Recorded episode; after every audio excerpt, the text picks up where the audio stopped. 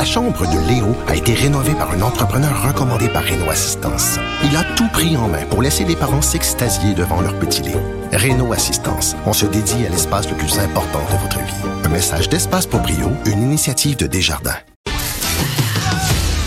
Geneviève Peterson, la seule effrontée qui sait se faire aimer. Jusqu'à 15, vous écoutez Les effrontés. Un article que j'ai vu dans le Devoir euh, qui m'a quand même beaucoup interpellé et inquiété. On en parle depuis le début de l'année euh, des pesticides, du réchauffement climatique. Et là, il n'y a rien euh, pour nous rassurer.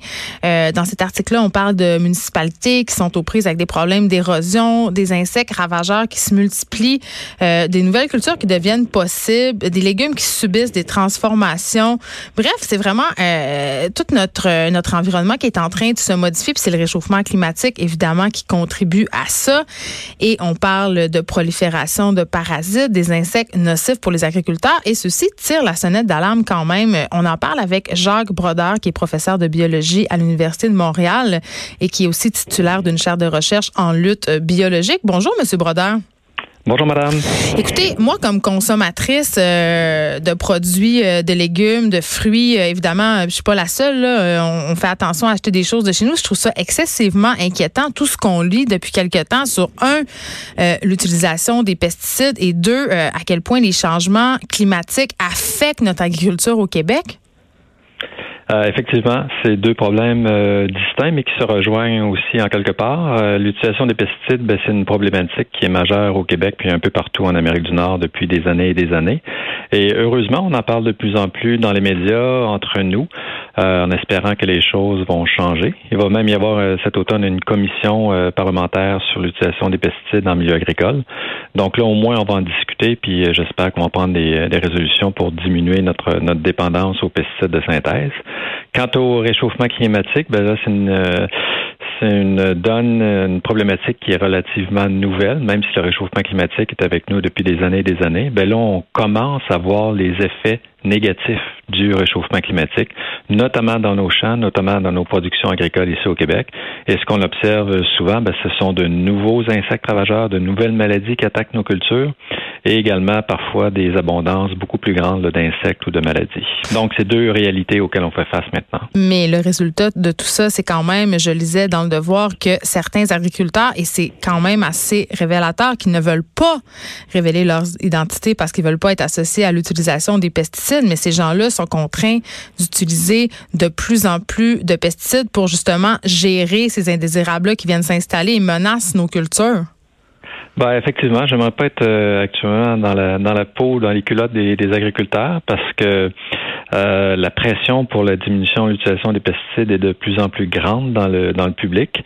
Euh, et évidemment, ceux qui les utilisent, à bon escient ou non, ce sont les agriculteurs. Donc, c'est assez facile de, de, de, les pointer du doigt et de les rendre responsables pour les problèmes euh, d'utilisation d'insecticides, d'herbicides, de fongicides qu'on voit en agriculture. ils n'ont pas ils pas la vie facile. Puis en plus, ben ils font face à des changements dans leur champ auxquels ils n'étaient pas habitués, auxquels ils n'étaient n'était pas non plus euh, prévenu. Donc, euh, la, tâche, la job au quotidien d'un agriculteur, c'est devenu assez complexe. Puis en plus, il faut gérer la question de l'image aussi. Hein. Ben oui, puis là, euh, justement, quelles sont les cultures qui sont le plus impactées? Là, on parlait de la carotte notamment, mais c'est quoi qui est le plus touché? En fait, la, la plupart des cultures vivent une, forme de transformation au niveau de la production. Vous avez parlé de la carotte, mais je pourrais aussi vous parler du soja, euh, de la laitue, toute la culture des petits fruits, euh, la culture en verger de pommiers. L'ensemble des cultures au Québec euh, est touché par le, réchauffement climatique. Ça, il n'y a pas de doute. Mais qu'est-ce qui arrive avec ces fruits et ces légumes-là qui sont touchés? Ils les, perdent? Ben, tout dépend du, du, dommage causé soit par les maladies, que ce soit des champignons ou des bactéries, ou même par les par les insectes ravageurs. c'est une question de, de, niveau de dommage qui leur qui permet aux agriculteurs de, de de pas de produire, mais de commercialiser ou non leurs euh, fruits. Par exemple, si vous avez une, une pomme qui euh, qui est taché par la tavelure, qui est, euh, qui est provoqué par une maladie. Ben nous, les consommateurs, on exige maintenant des pommes qui sont parfaites au niveau de la forme, au niveau de la couleur, au niveau du goût.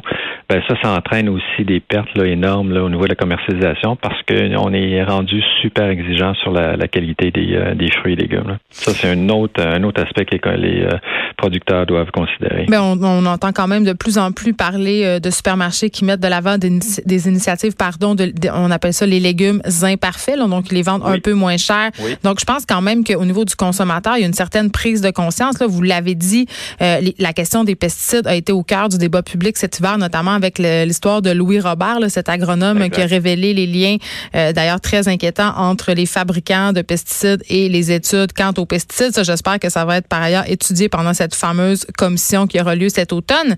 Mais euh, moi, je vais aller un peu plus loin. Je vous pose une question un peu science-fiction, mais est-ce que ça se peut qu'il y ait certaines espèces de légumes et de fruits qu'on soit plus capable de cultiver ici à cause des changements climatiques?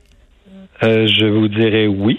Euh, certaines, euh, si ben, tout dépend des prévisions au niveau du climat. Euh, tout dépend aussi de la durée dans laquelle vous vous projetez dans le futur, mais on estime que d'ici de 40 à 50 ans, euh, si les prévisions de changement climatique euh, générées par les scientifiques, par les climatologues, par des groupes comme Oranos ici au Québec se, se réalisent, oui, il y, a des, il y a des cultures qui ne seront plus possibles de, de, cultiver ici au Québec. Par contre, évidemment, ça peut avoir aussi des aspects, des aspects bénéfiques pour certaines autres cultures. Bon, passons au vin. Au vin, le vin, on on, est rendu quand même, euh, notre température nous permet davantage de créativité. Exact. Euh, il y a certains cultivars de, de vin euh, qui étaient absolument impossible de cultiver il y a 10 ans, 15 ans, 20 ans. Maintenant, c'est possible. Et avec le réchauffement climatique, mais peut-être qu'on va même arriver à pouvoir cultiver du vin, avoir des vignobles dans des régions comme le, le bas du fleuve, voire même la Gaspésie dans 50, 60 ans, ce qui était tout à fait illusoire euh, dans le passé. Donc, il y a plusieurs cultures euh, qui vont bénéficier en quelque sorte du réchauffement climatique, que ce soit les cultures du vin, les cultures de soya, de maïs et autres. Puis il y en a d'autres ben, qui vont souffrir plus des, coups de chaleur puis des épisodes de sécheresse qu'on va vivre de plus en plus fréquemment dans le futur. Les plus climato-sceptiques nous diraient qu'on a seulement qu'à s'adapter, qu'on a seulement qu'à développer d'autres sortes d'agriculture. Euh, ben, on n'aura pas le choix. Hein? On n'aura pas le choix de s'adapter parce que notre, climat va changer de façon euh, drastique. Euh, mais les climato-sceptiques aussi devraient, euh, premièrement, accepter la réalité, la réalité des, des, changements climatiques, et considérer aussi qu'il y a certains méfaits qui sont associés au changement climatique qui vont toucher non seulement les agriculteurs, mais la population en général. Si je vous parle simplement du fait qu'ici au Québec, on est privilégié ou on était privilégié parce que il y avait très, très, très peu de maladies qui étaient transmises par des, euh, des insectes vecteurs de, de, certaines maladies, comme la malaria, la langue et tout. On n'a pas encore ça au Québec, mais depuis quelques années, on a des moustiques qui sont capables de transmettre le virus occidental du Nîmes. Il y a la maladie, de Lyme aussi qui est comme qui, euh, qui, est transmise par des tiques. Ben ça, c'est une réalité que moi, quand j'étais petit, là, on n'en parlait pas du tout de ça. J'allais me promener en forêt en culotte courte, en sandales, puis il n'y avait aucun problème. Là, c'est plus le cas maintenant. Si vous habitez en Montérégie, en Estrie, faut faire gaffe. Là. Donc, euh, ça, c'est des, des, des fléaux là, qui risquent de nous toucher très, très fortement dans, dans l'avenir et dans un avenir très proche. Et puisque éventuellement, quand même, M. Brodeur, le consommateur, a toujours à cœur sa petite poche. Hein, les gens euh, ont beaucoup de bonnes, euh, sont très vertueux, mais c'est quand même prouvé que quand vient le temps de payer, on a peut-être moins de valeur. Est-ce que ces changements-là, tout ça, vont avoir un impact sur le prix des fruits et légumes? Est-ce que ça peut faire augmenter le coût de notre assiette comme considérablement? Ah, là, c'est une question que vous devriez poser à un devin. euh, vous savez, on a quand même, comme consommateur aussi, comme société de, de production, euh, une grande capacité d'adaptation. Euh, les producteurs aussi ont une grande capacité d'adaptation dans leur production. J'ose croire qu'on va être capable de, de produire une même qualité de fruits et légumes, une même quantité de fruits et légumes à des coûts similaires dans mm. le futur. Mais il y a certainement certaines cultures qui vont être nettement plus touchées par par des nouvelles euh, types de production. Je vous la pose autrement euh, de bord la question. Je me disais euh, parce que évidemment depuis quelques années c'est la grosse mode de manger des légumes et des fruits bio. Est-ce que ça vient pas d'ajouter au moulin une espèce de raison de plus pour se tourner vers le biologique?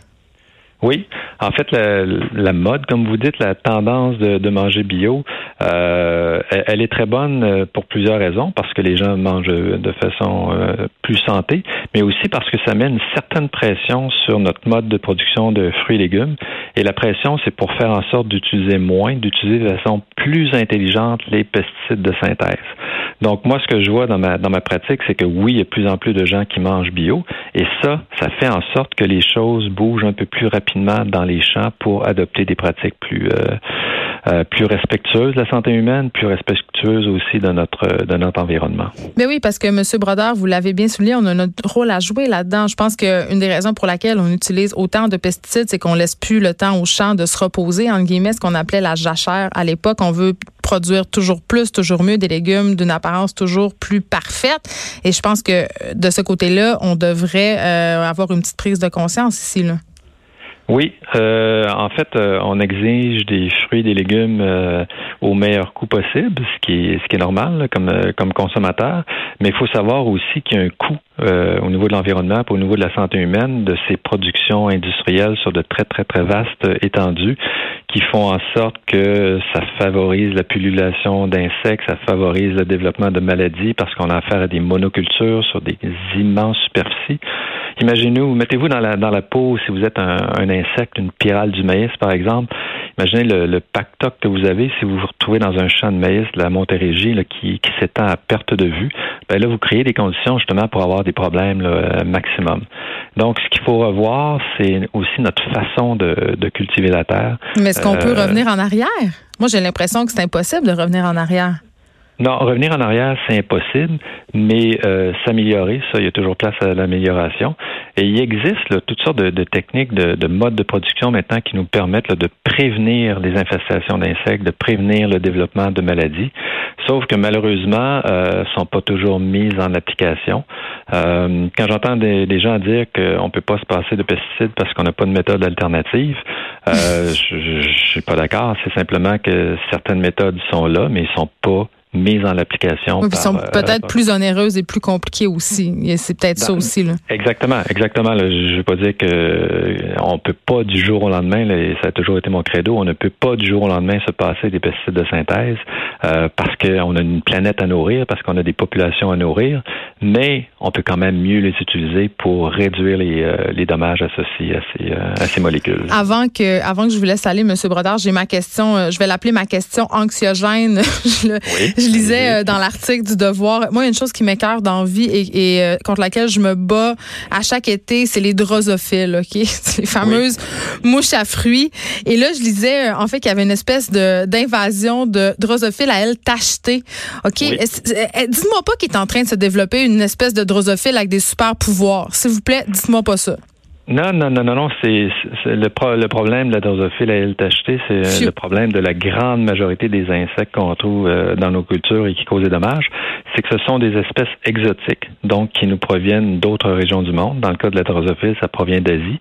Et en plus euh, d'être des espèces exotiques, ce sont des espèces envahissantes. Donc, mm. capacité, une fois qu'ils arrivent sur un nouveau territoire, de s'implanter et de se répandre très, très rapidement sur le, sur le territoire. Et ça, c'est causé essentiellement par le fait que si vous avez l'exemple de la drosophile à tachetée est intéressant parce que si vous allez en Asie, cet insecte-là cause très très peu de dommages dans les cultures de petits fruits, dans les vergers et autres. Par contre, lorsqu'elle arrive ici au Canada, ben, surtout dans un environnement où elle n'a pas euh, elle n'a pas migré avec ses prédateurs, ses parasites. Mais c'est comme la carpe asiatique finalement dans nos cours d'eau, c'est un peu le même principe. C'est toujours la même euh, dynamique avec les espèces exotiques envahissantes. C'est ce qu'on c'est ce qu'on voit dans nos champs actuellement. Est-ce qu'on se laisse sur une note positive? Est-ce qu'il y a de l'espoir pour nos producteurs? Oui, oui, oui. Euh, comme j'ai mentionné en début d'entrevue, moi, je fonde beaucoup d'espoir avec la commission euh, qui va avoir lieu cet automne sur l'utilisation des pesticides. on va vraiment, à ce moment-là, s'asseoir autour de la table, on va discuter des questions. Et comme j'ai mentionné également dans l'entrevue, il y en a des solutions qui existent. Il s'agit juste de... Ben, il faut faire des choix il faut faire des choix, mais il faut aussi euh, se mettre dans des conditions propices pour faire ces choix-là.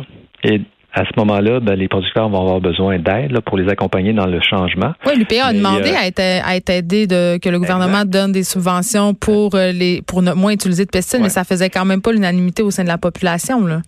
Non, mais c'est il y, a, des subventions qui peuvent être données aux producteurs pour la, transition, mais il y a aussi le rôle des agronomes qui va devoir être bonifié, le rôle des biologistes qui connaissent bien les problématiques en champ, qui vont devoir euh, aussi euh, prendre la parole et dans certains cas, imposer certaines solutions peut-être pour euh, remplacer euh, certaines ben, pulvérisations. peut-être euh, peut-être commencer à les écouter au lieu d'écouter le lobby des pesticides serait peut-être un ah, bon ben Là, vous mettez le point sur une question majeure. Là. Quand je parlais d'une mode de production, maintenant, pour nous, là, qui est comme au laboratoire ici, où on développe des alternatives aux pesticides de synthèse, notre gros problème, notre gros défi, c'est c'est de percer le mur de, comment je peux dire. Mais c'est un lobby très puissant.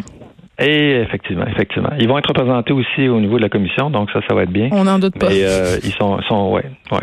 Mais je pense que je pense que vous avez de votre côté la population qui semble, euh, du moins, être de plus en plus au fait et concernée par ces questions-là. Donc ça, c'est un bon point. Merci Jacques Brodeur de nous avoir parlé. C'est un dossier qu'on va continuer à suivre pour vous, bien évidemment, avec cette commission euh, qui va avoir lieu à l'automne.